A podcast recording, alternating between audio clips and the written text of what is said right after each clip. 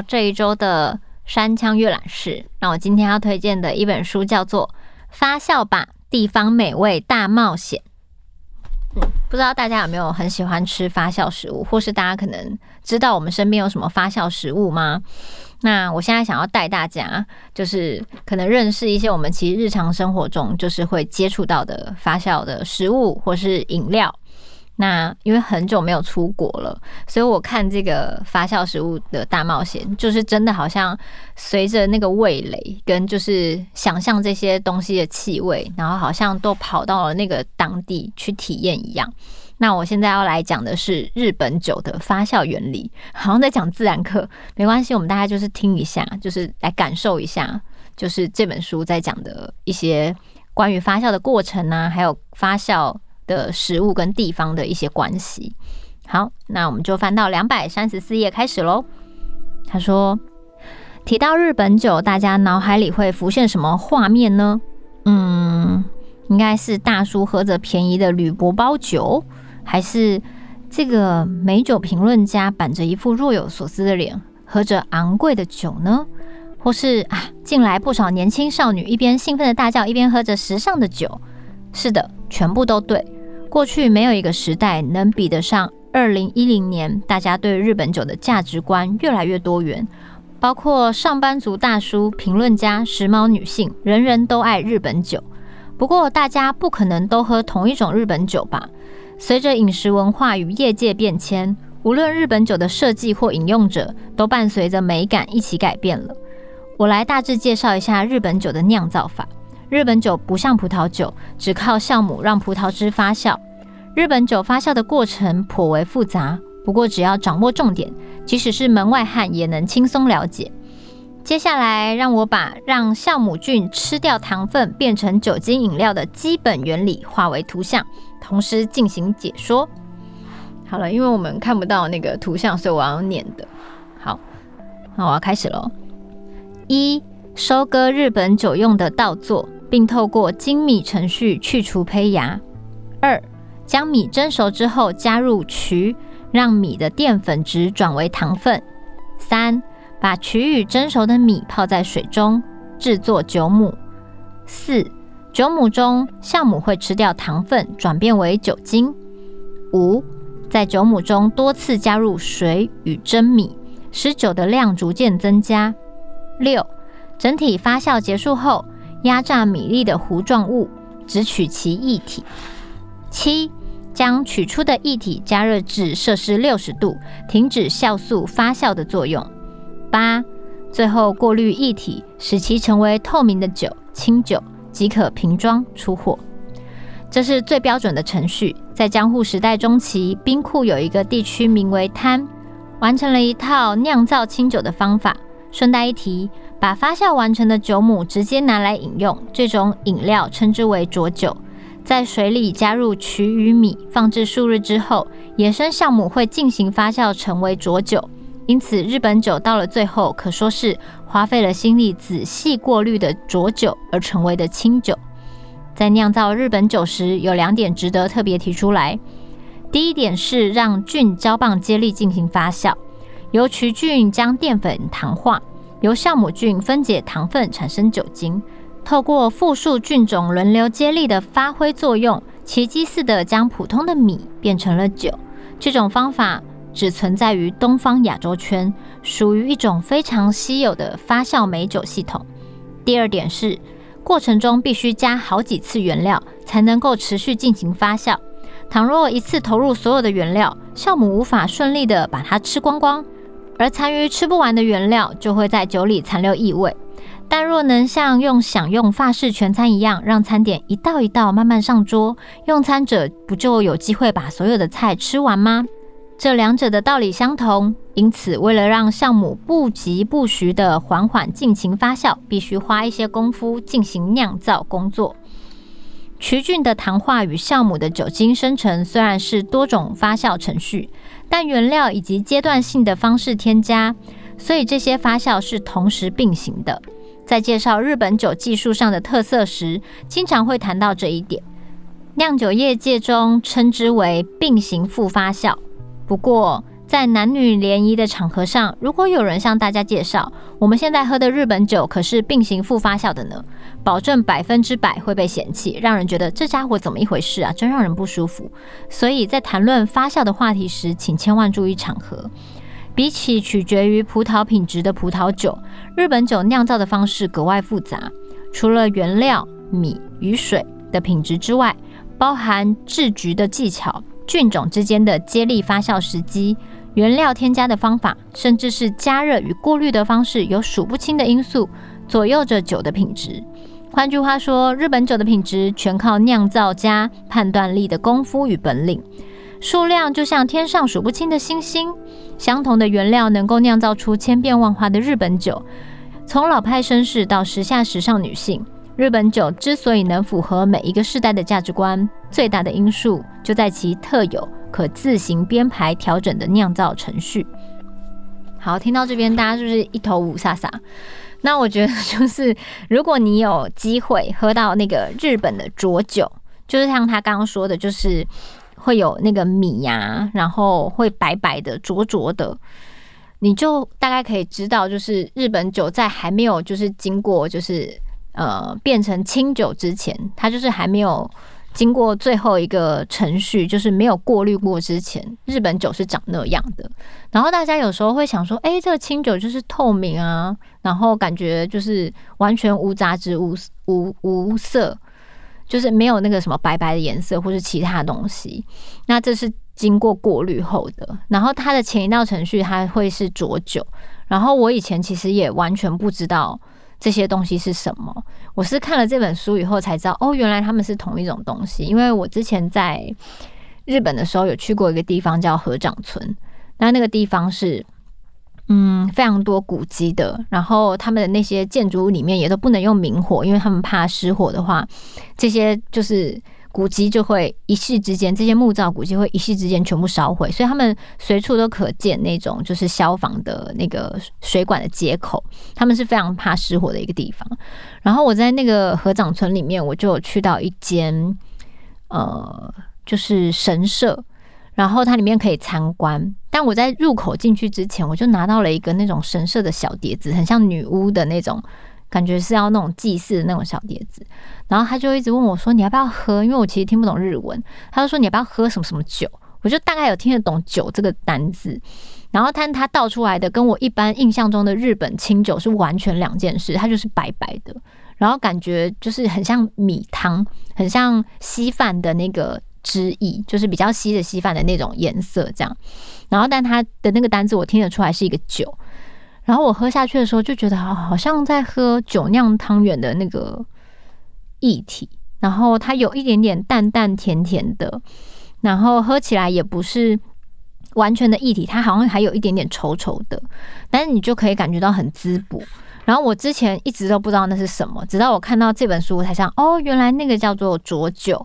然后它也是就是呃，就是等于就是他们。会喝的一种酒这样子，然后因为实在太好喝了，然后我就喝完了一小杯之后，他们就说你要不要继续喝？我大概就在那边在那个神社里面大概喝了两三杯，后来想说，哎，我该不会就是在这边醉倒吧？而且还在那种合掌村，然后大家到哪里都要自行走路的地方，所以我后来就暂停了一下。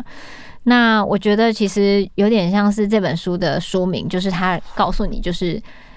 地方美味的大冒险，那这些就是当地的发酵食物跟当地的制作跟酿造的方法不一样，造成不同的酒的风味。我都觉得大家可以透过这本书而更了解这些东西它是怎么样制作的。即使你没有要去制作酒啦，可是我觉得你在喝酒的时候，你了解它的酿造过程跟发酵的过程，我我觉得是很有趣。那它后面还有在描述于就是。关于酒跟艺术的一些相关，然后我也想要分享这个短片给大家，因为这个也是我看了很有感觉的。那我翻到二五二页，然后这个篇章是接触艺术的喜悦。越是深入了解，就越能体会酿酒的世界是艺术。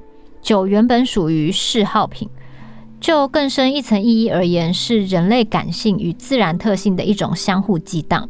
让人联想到艺术里美的形成原理。十九世纪到二十世纪前半期，就从印象派的诞生拉开序幕，绘画的世界发生了剧烈的变革。在这之前，西洋绘画的标准一直追求照片般的真实感，相较于形式上的真实，印象派追求的是感觉上的真实。其中代表的人物有莫内、梵谷以及皮耶·奥古斯特·雷诺瓦等艺术家。请大家试着欣赏左叶的雷诺瓦名画《煎饼模仿的舞会》。好，大家看不到，大家可以上网 Google 一下。好，我继续。人们在露天广场上享受着跳舞、谈天说地的派对时光。太阳的光影洒落在叶子与众人身上。倘若你仔细观察这幅画，就仿佛走进初夏的树荫，沐浴在摇曳的阳光之中，感受徐徐吹来的微风，产生置身其中的真实感。这并非截取某个瞬间的静止画，而是让观者产生光影与风的动态的视觉体验，同时重现自己与自然环境的交流互动。以目前流行的语言形容，可以说形同一幅虚拟实境般的绘画。比较印象派的绘画与过去学院派的作品，前者降低了视觉上的真实还原度，而且笔触粗犷，半放弃了文艺复兴时期后以后用焦点透视法所展现出来的立体感绘画技巧。换句话说，表象接收资讯密度变得较为松散，看起来有点像是业余人士的作品。然而，资讯不足这一点却会诱发人类自动产生认知上的修正能力。当我们接收这些非真实的资讯后，大脑会存取为自己的印象，并且在脑中重新加工而产生认知。由于大脑重新加工这一道程序，我们的身心才会产生如临虚拟实境般的真实感受。画家所捕捉到的自然样貌会在观者的脑中重新建构。于是，雷诺瓦捕捉到的树下摇曳光影，在我脑海中就转换成过去在代代木公园捕捉到的类似情景。也就是说，雷诺瓦认知的自然与我认知的自然产生了相互作用。我运用了我的认知，把雷诺瓦认知的印象与感觉在脑中进行了逆向工程。相片技术诞生之后，呈现客观的视觉就成为摄影师的领域。然而，画家的职责则是呈现主观的认知。换句话说，就是在抛弃普遍性的意思。画家并不是传达万人认知的真实，而是挑战感性的交流互动，把自身处于那个时刻、那个场域所感受到的独一无二、仅此一次的身心感觉，传达给曾经有类似经验的他者。唤醒其独一无二、仅此一次的身心感觉，在这一刻，观者将受到启发，欣赏艺术就会从追求静态般的真理转往动态般的感性。这似乎是很难懂的哲理，我听得一头雾水，怎么办？的确不容易理解。总而言之，我们欣赏雷诺瓦的绘画，就能一窥雷诺瓦如何认知自然。这种他人的品味欣赏的同时，我们会努力拉近他人的品味与自己品味的差距。这正是接触艺术的喜悦。也就是说，我们跨越了时代与文化，与另一个人产生连结，试着理解以不同的方式观看同一个世界的人，并找出属于自己的自然。在这一个瞬间，自己存在的感受将受到肯定，同时与外在的世界产生连结。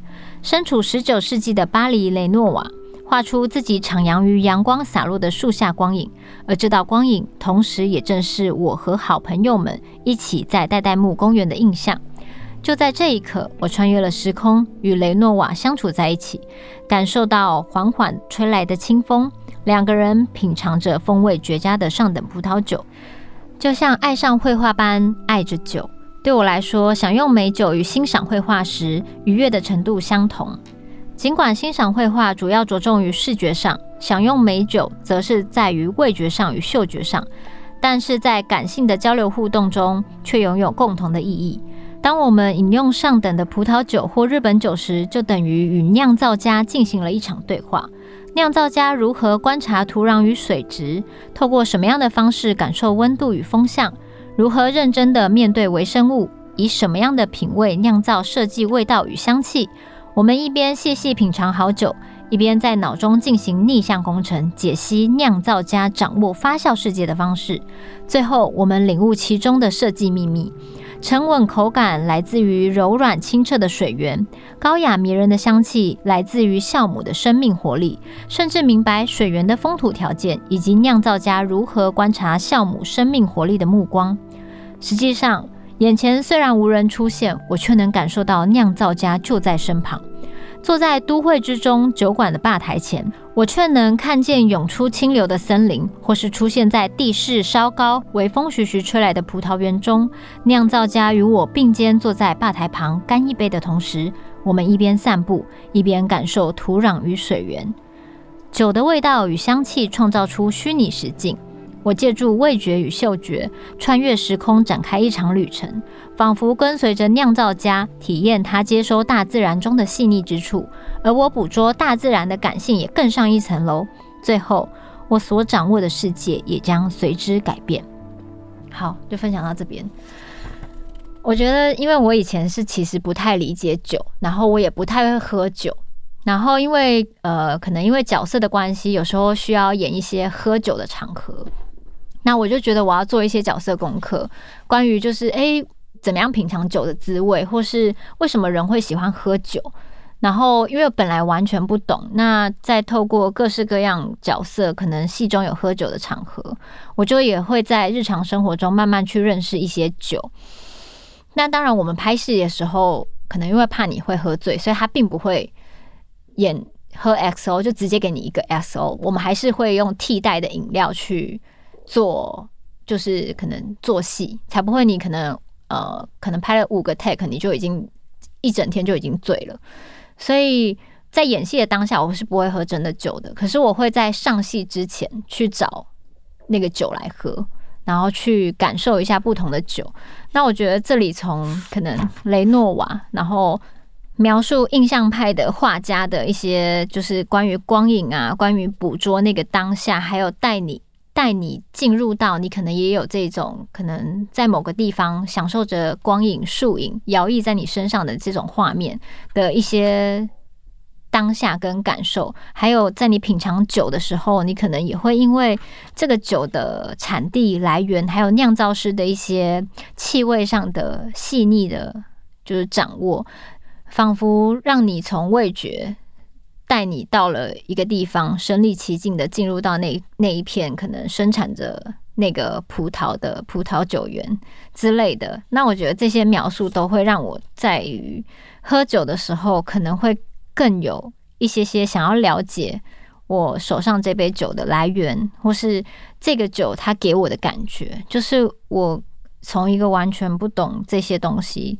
然后到看到这本书，然后再回想我曾经喝过的酒的滋味，我就觉得哦，天哪，它其实真非常多故事。然后我也才明白为什么有些人会这么喜欢喝红酒、葡萄酒，或是有一些地方酿造的什么酒，或是它是某一个年份的酒，因为可能会品酒的人，他们对这些气味都很敏感。那我也是透过演戏的一些角色，才慢慢对酒有一些些小小的粗浅的理解。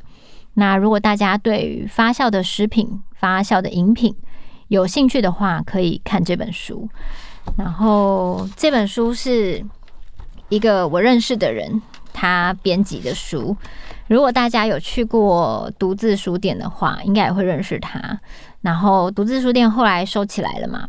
嗯，然后这个是他在结束独自书店以后呢，他后来就是。编辑的书，然后我觉得其实有时候人跟人之间的缘分，就是也许是因为一间书店，那也许是因为某个擦身而过的对话，但是我觉得能被记得，或是能因为透过书而继续互相分享，可能他想到这本书，诶，就想到我，想到推荐给我，因为他可能看我很喜欢手作，然后我之前也有做过美酒这类的东西，所以他就寄了这本书给我。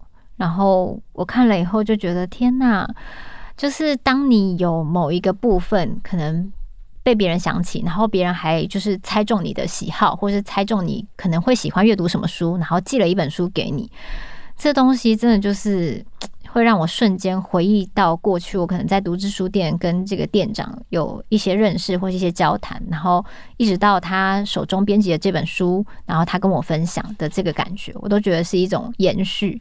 然后这是一个非常感性的一种交流跟互动，那这对我来说都有如美酒一样，越陈越香。就是我很喜欢这些时间的累积，跟人跟人之间的情感的累积，跟可能忽远忽近的联系或是一些缘分，这对我来说都是在生活中不断会发酵，然后会越来越美好的事物，然后也分享给大家。那今天的山墙阅览室就到这边结束，我们下次见。